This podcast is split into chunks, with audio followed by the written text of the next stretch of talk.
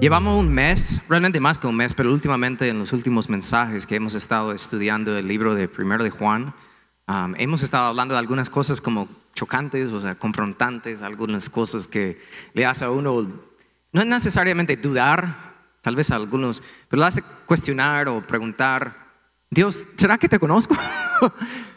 y algo que me ha estado pasando, y me ha pasado un par de veces en estas últimas semanas, dos cosas. Una, una persona me acercó y me dijo, llevo décadas en la iglesia y me doy cuenta que nunca he conocido a Dios. Y yo dije, qué bueno, porque ahora lo puedes conocer. Y así fue. Buenísimo, buenísimo. Eso no es malo, eso es buenísimo.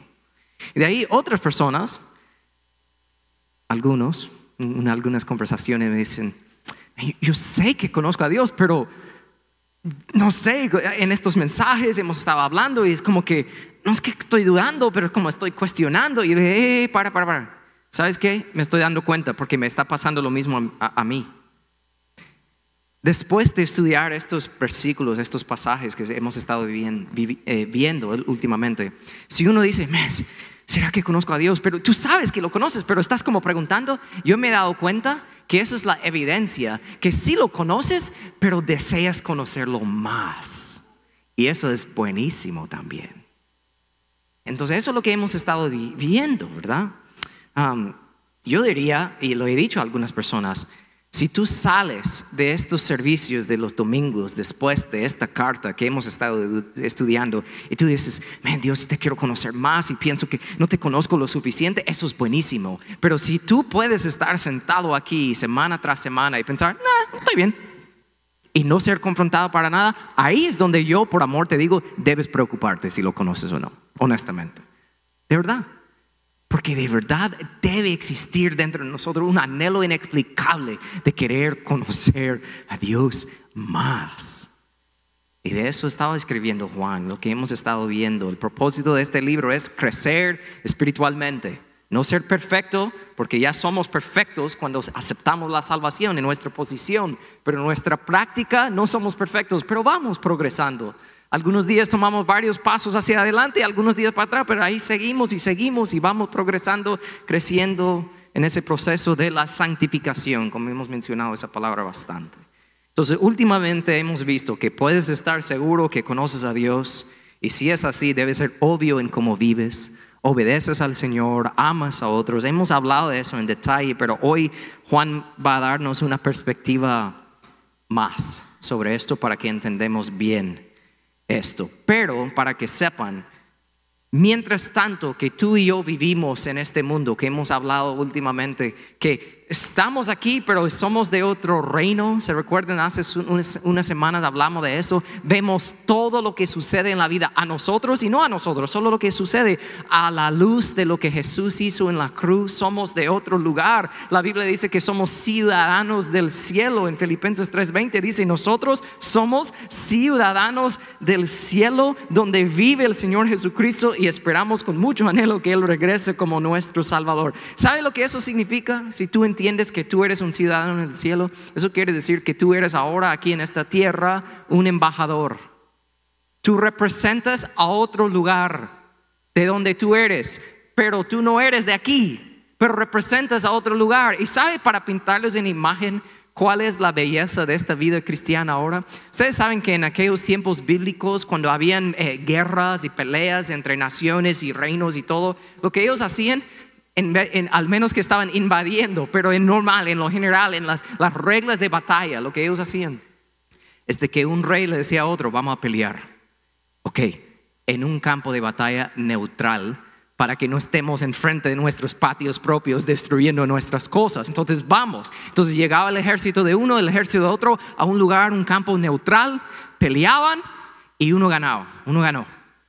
Pero en aquellos tiempos no tenían internet, no tenían celular, no podían mandar un texto, hey mi amor, ganamos la batalla, ahí venimos a casa, ¿verdad? De alguien que ganó. ¿Qué tenía que hacer? El ejército que ganó regresaba caminando hacia casa y en el camino que hacían, anunciando la victoria. Y pasaban la gente que era de ese reino en sus vecindarios, hey, sepan, ganamos, ok, ganamos, eso quiere decir nosotros ganamos y vamos a casa. Capta esto, eso es lo que nosotros estamos haciendo hoy en nuestras vidas cristianas. porque somos ciudadanos del cielo, somos embajadores. Vamos caminando hacia dónde? Hacia nuestra casa, hacia el cielo. Y vamos en el camino haciendo qué? Anunciando que la batalla ya ha sido ganada. ¿Quieres ser parte de eso? ¿Quieres ser parte de eso? Yo voy para la casa, ¿quieres venir conmigo? Y eso es la vida cristiana. Eso es todo. Y eso no es aburrido para que, para que les diga. Lo que el mundo te quiere ofrecer de lo que es el cristianismo para nada es así. Entonces, eso es nuestra misión en el mundo. ¿Están conmigo? Pero hoy vamos a ver, entrando a este versículo 15, primero de Juan capítulo 2, si está siguiendo en su Biblia o en la pantalla, tomando notas, y vemos y sabemos que debemos amar al mundo, debemos estar para el mundo, debemos estar anunciando la victoria, caminando hacia el cielo, acercándonos cada vez más a nuestro hogar, y entendiendo eso puede ser un poco confuso las primeras palabras del versículo 15 que Juan escribe aquí. Hey, no amen a este mundo. pero no es que debemos amar al mundo. Juan dice, no, no, no, no amen a este mundo. Pero ¿saben cuál es el tema de hoy? Puedes amar al mundo. Y no estoy contradiciendo la Biblia, van a ver por qué. Juan dice, no aman a este mundo. Él tiene razón, pero yo les digo hoy, que pueden amar al mundo, pero hay que entender algo más profundo, lo cual vamos a ver hoy. Así que oramos y vamos a pedirle al Señor que nos ayude a entender esto hoy. Amén. Cierren sus ojos, inclinen sus rostros. Padre, te necesitamos y necesitamos que nos ayudes a captar tu mensaje. Te amamos y queremos conocerte más, así que ayúdanos, te pedimos tu ayuda para entender esto.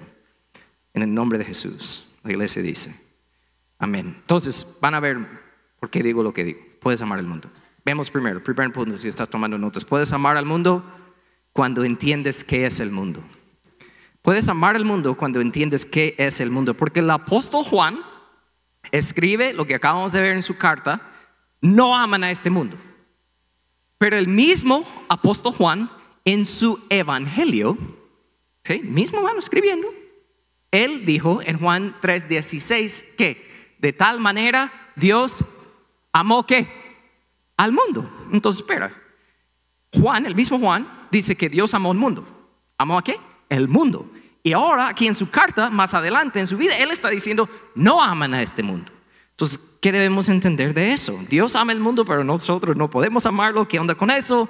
Hay que entender que Juan está trabajando con dos definiciones del mundo. En español leemos mundo, pero en el griego son dos palabras distintas. El mundo que Dios ama es su creación, su obra maestra. ¿Sabe cuál es la obra maestra de Dios? Nosotros, los seres humanos, cristianos y no cristianos, porque todos fueron hechos en la imagen de el mismo, de Dios. Entonces, cuando dice Dios amó al mundo, amó a su creación. ¿Están conmigo? Entonces aquí en esta carta, el mismo Juan diciendo no aman al mundo, lo que Juan está diciendo es que el mundo que no debemos amar es el sistema del mundo, lo cual es gobernado por Satanás. Segundo de Corintios 4:4 dice así, Satanás, quien es el Dios de este mundo, ha cegado la mente de los que no creen. Pablo escribió más adelante en eh, Efesios 2:2 hablando de Satanás, Él es el quien gobierna el aire. Hablando de un mundo invisible, algo que tú no puedes ver, un sistema, algo que está rodeado de nosotros. Ese es el mundo que Juan está diciendo que no debemos amar. Y el propósito de Satanás en este mundo, este sistema, es mantener a la creación lejos de su creador. ¿Qué? Para que entendamos eso. Primero, tú puedes amar al mundo cuando entiendes qué es el mundo para que estén todos en el mismo página, la misma página, en el mismo sentir. El mundo que Dios ama, su creación. Nosotros, los seres humanos.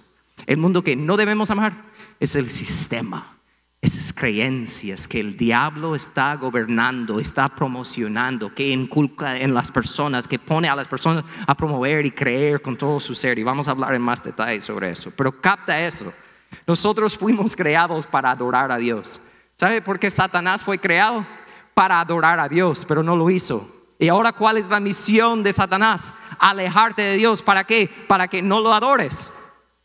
¿Sí? Y ese es el mundo el cual Él gobierna. Podemos y debemos amar el mundo que Dios ama. Claro que sí. Su creación, las personas, Pero para poder hacer eso correctamente, aquí donde vamos a enfocar el siguiente punto. Puedes amar al mundo cuando no amas al mundo. Puedes amar al mundo cuando no amas al mundo. Ahora entendiendo esa definición que Juan está trabajando aquí en su carta, en este versículo 15, cuando él dice así, no aman a este mundo ni las cosas que les ofrece, porque cuando aman al mundo no tienen el amor del Padre en ustedes. Cuando Juan dice, no aman a este mundo, tienen que captar eso, porque si uno no entiende eso, se va a ofender con lo que voy a decir en unos momentos. Y pero qué bueno si te ofendes, qué bueno. Pero tiene que entender que Juan está diciendo, no amen este mundo. Él está hablando del sistema del mundo gobernado por Satanás, pero no solo eso, hay otro detalle. Aquí está la clave. Donde unos cristianos dicen, es exactamente, Señor, yo no amo al mundo. ¿Verdad? Pero no solo es el sistema gobernado por Satanás, es más profundo que eso, porque Juan nos habla de eso en su carta. Es todas las cosas temporales, palabra, palabra clave, las cosas temporales que este mundo ofrece. Juan no está diciendo que debemos huir del mundo. No, el mundo es malo, todo es malo. Lo que si no habla de Dios, si no es escrito por un cristiano, si no es, no, no, no, es malo. Juan no está diciendo eso. Y hay personas, sectas, diferentes creencias de grupos de personas a lo largo de la historia por no entender versículo 15 de 1 Juan 2, huyeron del mundo y viven aislados de toda la comunidad, toda la sociedad. ¿Sí? En inglés se dicen Amish y hay otros, pero ellos se han alejado de absolutamente todo, pero la fundación de eso es porque no entienden este versículo. Qué triste. Porque van en contra realmente de lo que Dios desea para nosotros. Y vamos a ver por qué. Hay personas y religiones que enseñan que todo el mundo es malo. Todo lo que el mundo tiene es malo. Hay que huir y esconder de todo. Eso no es cierto. Un ejemplo práctico. Hay personas que dicen, yo quiero ser tan santo, yo quiero ser tan usado por el Señor. Eh, mi meta es ser pastor y trabajar en una iglesia. Qué bueno si ese es el llamado que Dios tiene para ti. Pero sepan, yo no soy más santo que cualquier otro cristiano solo porque soy un pastor en una iglesia, porque trabajo en una iglesia. ¿Sabe lo que nosotros necesitamos? Más cristianos en lo político. Necesitamos más cristianos en las escuelas, necesitamos más cristianos que son hombres de negocios. No necesitamos muchas personas llenando un edificio. ¿Están conmigo? Entonces no debemos huir del mundo, debemos ir hacia el mundo. Y hay una misión tras eso, lo vamos a hablar en más detalle. No debemos huir del mundo, debemos amar el mundo. Y cuando digo mundo, los seres humanos, creados por Dios, hechos en su imagen. Pero es más profundo. Hay personas que dicen, sí, todo lo que está en el mundo es malo y hay que huir de eso. Y no solo eso, todo lo que nosotros podemos sentir como deseos en nuestra carne es malo. Y eso tampoco es cierto. Dicen que hay que huir del cuerpo, todo lo físico es malo, solo que hay que enfocar en lo espiritual. Y eso no es cierto y mucho menos bíblico. El cuerpo, ¿por qué tenemos este cuerpo? ¿Quién lo creó? Dios mismo. Dios creó este cuerpo. ¿En qué vino Jesús a este, a este mundo? En un cuerpo. Dios lo creó y es bueno. ¿Y cómo está Jesús ahora mismo en su trono? Con su cuerpo. No es como que cumplió su misión y ahí digo, oh, quito esto porque ya, qué feo. No, Él todavía lo tiene, glorificado, pero lo tiene. ¿Están conmigo? Este es bellísimo. Soy yo, que estoy hablando del cuerpo. Pero todos nosotros, todo es bueno. Esto es buenísimo porque es creación de Dios. ¿Sí? Pero hay personas que dicen, no, no, no, todo es malo. Hay que negar todo, hay que negar todo. Pero porque no entienden en su contexto completo lo que está pasando aquí. Dios ama lo físico porque Él creó lo físico. Igual como ama lo espiritual. Entonces hay personas y cristianos y religiosos que enseñan y creen que todo lo que está en el mundo es malo, malo, malo, malo, malo. Y hay que negar todo, todo, todo, todo, todo. Y si uno hace eso, bien santo y espiritual y más espiritual que los demás. Yo sé que ustedes no son así, no conocen personas así, pero dicen que por ahí hay, ¿ok? Lo he escuchado. Eso va en contra de la Biblia. Te lo digo, está aquí. Mira lo que Pablo escribió en Colosenses 2:20 al 23 pensando en eso, que yo no hago nada, yo sigo las reglas, yo soy buena persona. Piensen, piensen en eso. Miren lo que Pablo dice. hablando a cristianos, ustedes han muerto con Cristo y Él los ha rescatado de los poderes espirituales de este mundo. ¿ok? Entonces, ¿por qué siguen cumpliendo las reglas del mundo tales como aquí vienen los religiosos? Es lo que está hablando Pablo aquí. No toques eso, no pruebas eso, no te acercas a aquello. Estas reglas son simples enseñanzas humanas acerca de cosas que se deterioran. Eso, ayúdame. Con el uso, soy gringo, que no se olviden, a veces se olvidan. Podrán parecer sabias, podrán parecer sabias porque exigen una gran devoción, una religiosa abnegación a una severa disciplina corporal, pero a una persona no le ofrecen ninguna ayuda para vencer sus malos deseos. ¿Qué está hablando aquí Pablo? Tú puedes por, en la superficie parecer que tú tienes todo en orden porque sigues todas las reglas, pero igual en tu interior tú sabes cómo eres y Dios lo sabe también. ¿Sí? Uno puede aparentar por fuera que no ama al mundo, ¿verdad? Pero por dentro guarda actitudes mundanas. Vamos a hablar de eso. Pablo también, hablando de que todo lo que en el mundo es malo, todo lo mundo. Cuando digo eso, estoy hablando de, piénsalo, eh, eh, hay un montón de ejemplos. Arte, música, muchas cosas. Personas, voy a hablar de más en detalle sobre eso, pero esos son ejemplos clásicos que las personas usan. Si no fue escrito por un cristiano y si no habla exactamente de Dios y obviamente de Dios, es malo. No, ¿Quién creó la música? ¿Quién creó el arte? Dios mismo. ¿Sí? ¿Están conmigo?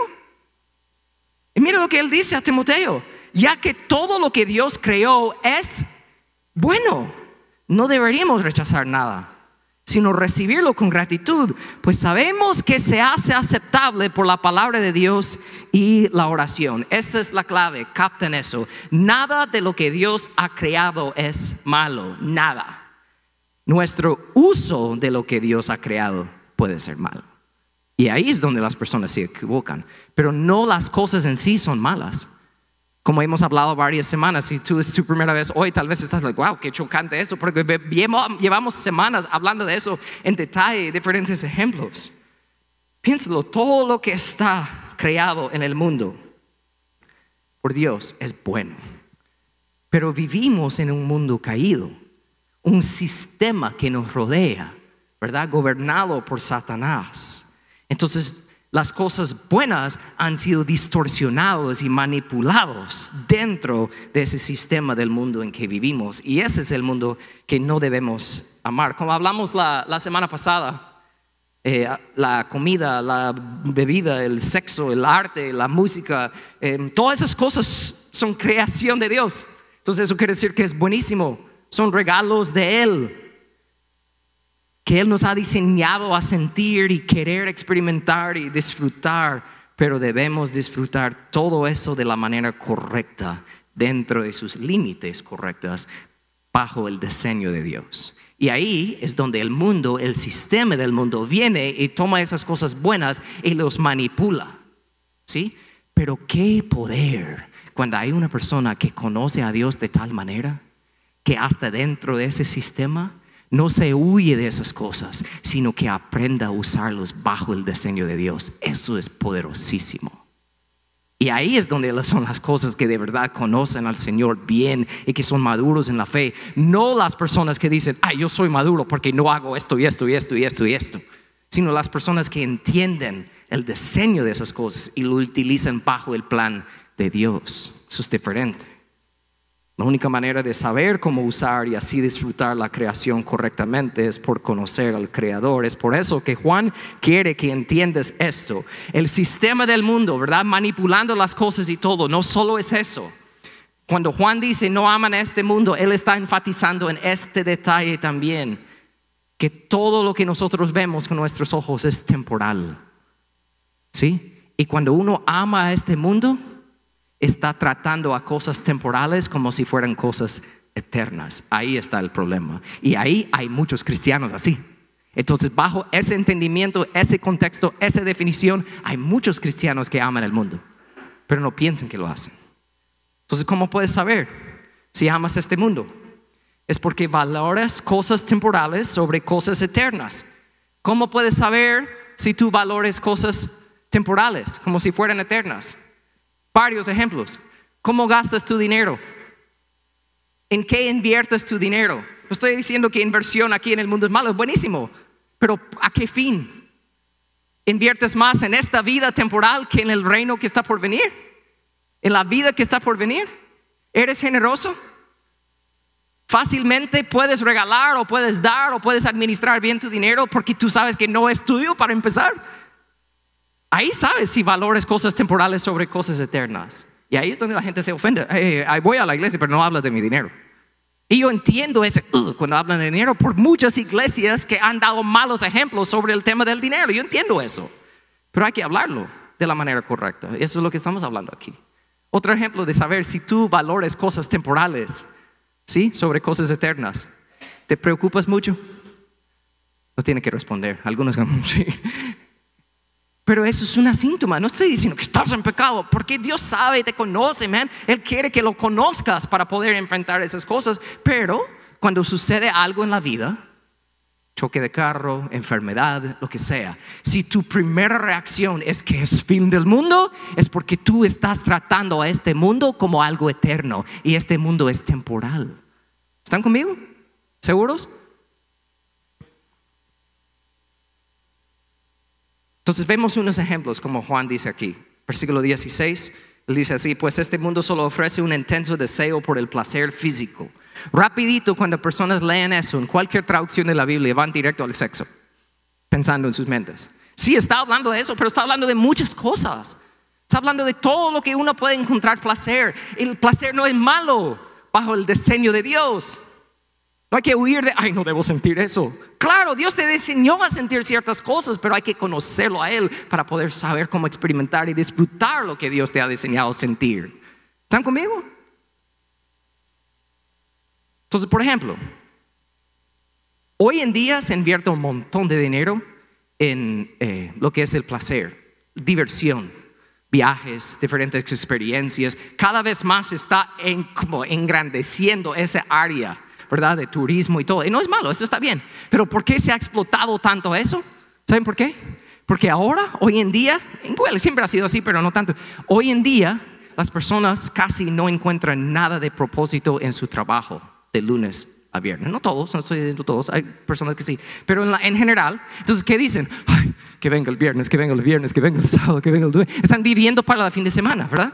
O sea, que necesito salir de eso y de ahí buscar algo divertido de hacer. No es malo eso, pero si tú estás tratando eso como es algo eterno, cuando es algo temporal, no vas a usarlo bien y te va a causar problemas. Otro ejemplo, él dice, pues este mundo solo ofrece un deseo insaciable por todo lo que vemos. Puedo hablar de un montón de ejemplos. Piensa en todo lo que puedes ver en este mundo, que te puede dar un deseo insaciable, que nunca termina, ¿verdad? Si tu razón de vivir se encuentra en cómo te ves, por ejemplo, estamos hablando de la vanidad, porque cuando decimos todo lo que se ve, muchas veces pensamos en cosas como dinero y posesiones, pero piensa en lo que ves en el espejo por un momento. Hay personas que basan todas sus vidas en cómo se miran. ¿Sí? No estoy viendo a nadie aquí. Pero piénselo, hay personas aquí, allá y todos lados que son cristianos, pero muchos encuentran su identidad en cómo se miran. El problema con eso es, te vas a arrugar. I'm sorry. Te puede inyectar Botox todos los días, pero un día para, te va a caer todo. Y si tú encuentras algo eterno en cómo te ves, es porque amas a este mundo. Seamos honestos. De ahí Juan dice, pues este mundo solo ofrece el orgullo de nuestros logros y posesiones. Aquí es donde cristianos dentro de esa iglesia dicen, ah, no, no, yo estoy bien con eso. Hasta hay personas que encuentran su propósito en sus logros dentro de la iglesia. Buscan posiciones y títulos y cosas como, si fuera algo. Eso no es nada. Somos llamados a ser siervos, eso es todo. Eso es todo, no es complicado. Pero piensa en otras cosas, fuera de aquí. Si tu razón de vivir está basada en lo que ganas o lo que haces, nunca tendrás suficiente y nunca será suficiente. Es insaciable, nunca termina. Y eso es amar el mundo. Y Juan dice, nada de eso proviene del Padre, sino que viene del mundo. Entonces, alguien no puede disfrutar la creación de Dios de la manera que Dios desea. Si hay alguien así, es probablemente porque trata cosas temporales como si fueran eternas. Y ese es el mundo, la mentira del mundo de YOLO, ¿verdad? En inglés, como dice, you only live once, baby. Solo vives una vez. YOLO, hágalo, hazlo, YOLO. ¿Sabes qué? Eso es una mentira. No solo vives una vez, porque hay algo que se llama la vida eterna. Y muchas personas, que, los cristianos tienen vida eterna. ¿Sabes qué? Los no cristianos tienen muerte eterna. Vida eterna, pero van a estar conscientes. O sea, van a esto no termina, man. Esto no solo es una vida, no es YOLO, no es solo vives una vez. Esa es la mentira del mundo. Entonces Dios sabe que lo mejor para ti en esta vida es valorar a Él sobre todas las cosas. C.S. Lewis, el autor Crónicas de Narnia, todo eso lo menciono bastante, era un ateo que encontró al Señor. Mira lo que él, dijo, escuchen esto. Si tú lees la historia, encontrarás que los cristianos que más hicieron por el mundo actual fueron precisamente los que más pensaron en el mundo que está por venir. Debido a que muchos cristianos han dejado de pensar en el otro mundo que está por venir, es por, eso se han vuelto tan inútiles en este mundo, mundo ahora. Y por eso Juan dice, y este mundo se acaba junto con todo lo que la gente tanto desea. Y por eso Jesús dijo, ¿de qué le sirve a uno ganar el mundo entero si pierde su alma, si pierde la vida?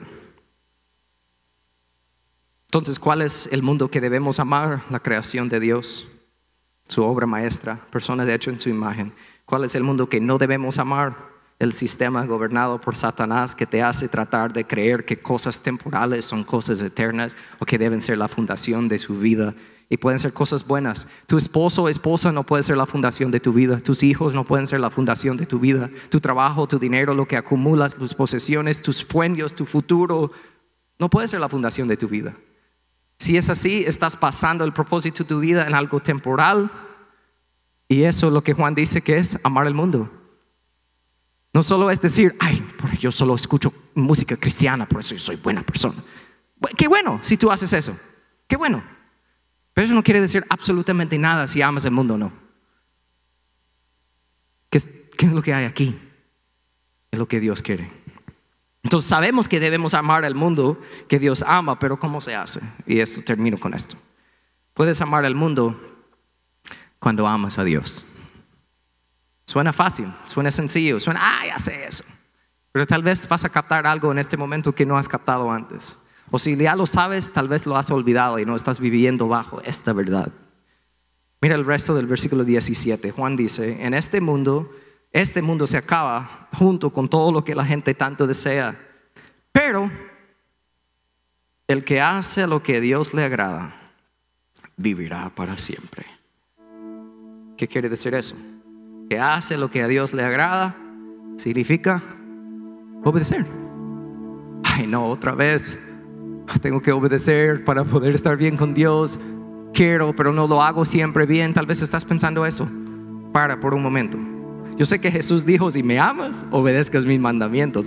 Ah, yo sí, yo lo amo, pero no siempre obedezco. ¿Qué hay conmigo? ¿Será que me conoce? ¿Será que lo conozco? ¿Será que tengo vida eterna? Hay personas que van por esas rutas siempre, pero no. Just wait, espera por un momento. Capta esto.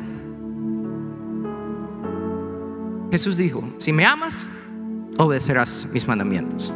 ¿Cuáles son los mandamientos? Bueno, la Biblia nos dice. No es una lista de cosas. estamos hablando del Antiguo Testamento. Capta esto. Una vez alguien se acercó a Jesús y le preguntó, ¿cuál es el mandamiento más importante de la ley? Y Jesús respondió las palabras famosas, ama al Señor tu Dios con todo tu corazón, con toda tu alma, con toda tu mente. ¿Cuál es el mandamiento más importante?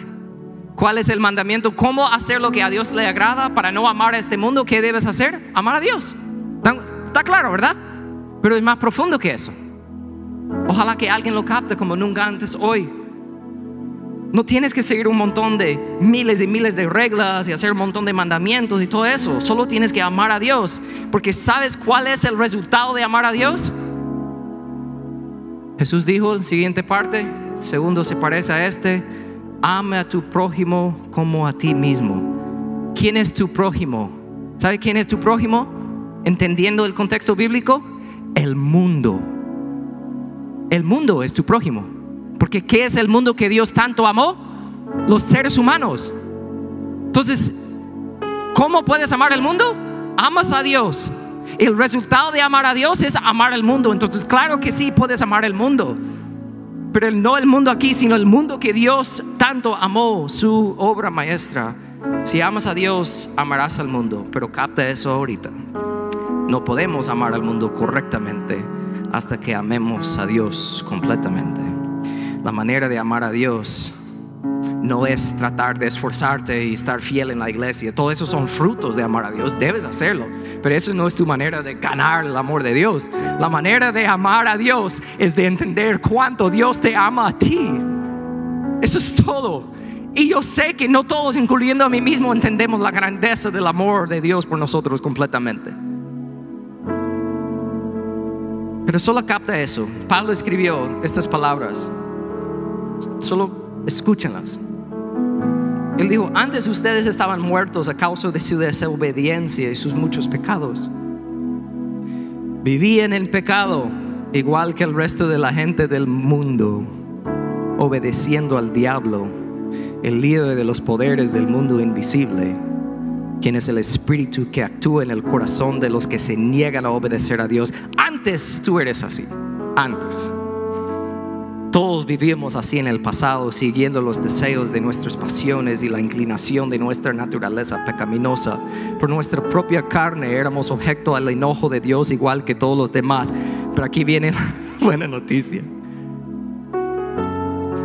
Pero Dios es tan rico en misericordia y nos amó tanto que a pesar de que estábamos muertos por, por causa de nuestros pecados, nos dio vida cuando levantó a Cristo de los muertos. Es solo por la gracia de Dios que ustedes han sido salvos. Entiende todo lo que Dios ha hecho para salvarte y entenderás cuánto te ama a ti. ¿Y cuál es la evidencia más clara que tú amas a Dios? Piénsalo por un momento. ¿Cuál es la evidencia más clara que tú amas a Dios? ¿Sabes cuál es? Tú amas al mundo. ¿Qué es el mundo? O debo preguntar, ¿quién es el mundo? Otros seres humanos. ¿Cuál es la evidencia más clara que tú amas a Dios? Tú amas a otras personas. ¿Y cuál es la evidencia que si tú dices, si yo amo a Dios, debe ser obvio en la manera que tú amas a otros? Entonces, si es obvio que tú amas a otros, ¿cuál es la evidencia de eso? ¿Cuál es la evidencia más clara que en verdad amas a otros? ¿Sabes cuál es? Les hablas de Dios.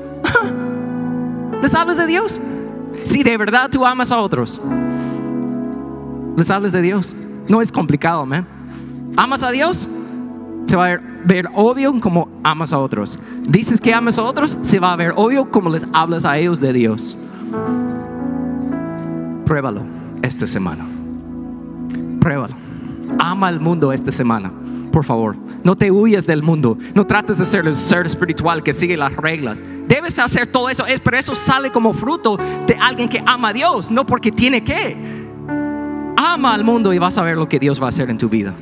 Salga de aquí y decir, Señor, por favor, abre mis ojos para ver quién has puesto en mi camino para que los pueda hablar de ti. Porque yo te amo. Y debido a que yo te amo, yo amo a otros. Y la evidencia más obvia de que yo amo a otros, yo voy a hablar de ti con ellos aun cuando no entiendes, termino con esta historia.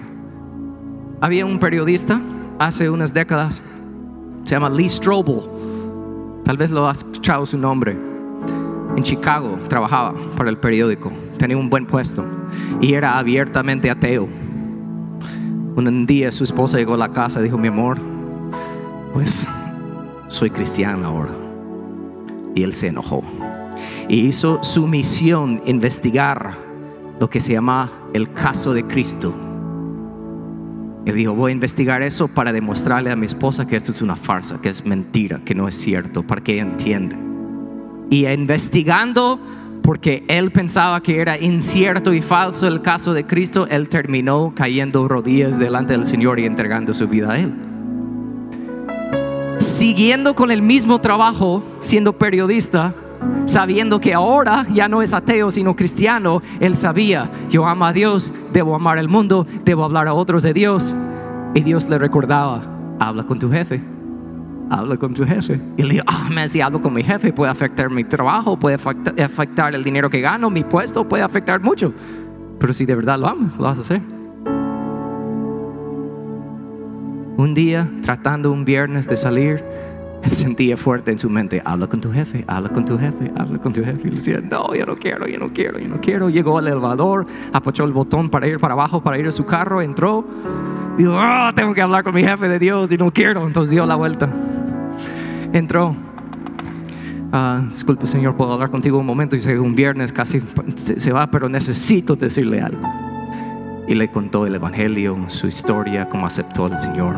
Momento bien feo. Y el jefe lo miró y le dijo, ¿ya terminaste? Sí. Fuera de mi oficina con esa estupidez, por favor. Pero Dios me dijo que lo hablara y lo hice y mira cómo terminó. Se sintió mal. Años después, en la vida de Lee Strobel, ya siendo pastor, plantó una iglesia, creció, dejó de ser periodista. Después, un domingo, la fila de personas despidiendo, caminando despidiendo a la gente, vino un señor. Se le acercó y le dijo, hey, Lee, solo te quiero decir gracias por compartirme el Evangelio, porque acepté al Señor. Y Lee, oh, de verdad. ¿Y cuándo nos conocimos? Porque no, no, no me acuerdo. Y creo que con cada persona que he compartido el Evangelio les recuerdo. No, no, no, o sea, ¿quién eres? No, no, no, es que fue hace unos años, varios años de hecho. Tú entraste a tu oficina para hablar a tu jefe. Y yo estaba trabajando en construcción y estaba haciendo el piso detrás de su escritorio y no me vistes, pero yo escuché todo lo que tú dijiste, yo acepté al Señor y ahora toda mi familia somos cristianos. ¿Tú amas a Dios? Habla a otros de Dios, man. Aun cuando no entiendes. Dios está sembrando semillas, man. Dios está haciendo algo ahorita. Viene una gran cosecha. Yo quiero ser parte de eso. Yo no sé tú, pero debes de anhelar con todo. Si de verdad tú amas a Dios, vas a amar al mundo, su creación, su obra maestra, personas hechas en su imagen, personas que no son iguales que tú. Los vas a buscar para hablarles de Dios y amarles, aun cuando te rechazan, aun cuando se burlan de ti. Entonces cierren sus ojos, inclinen sus rostros.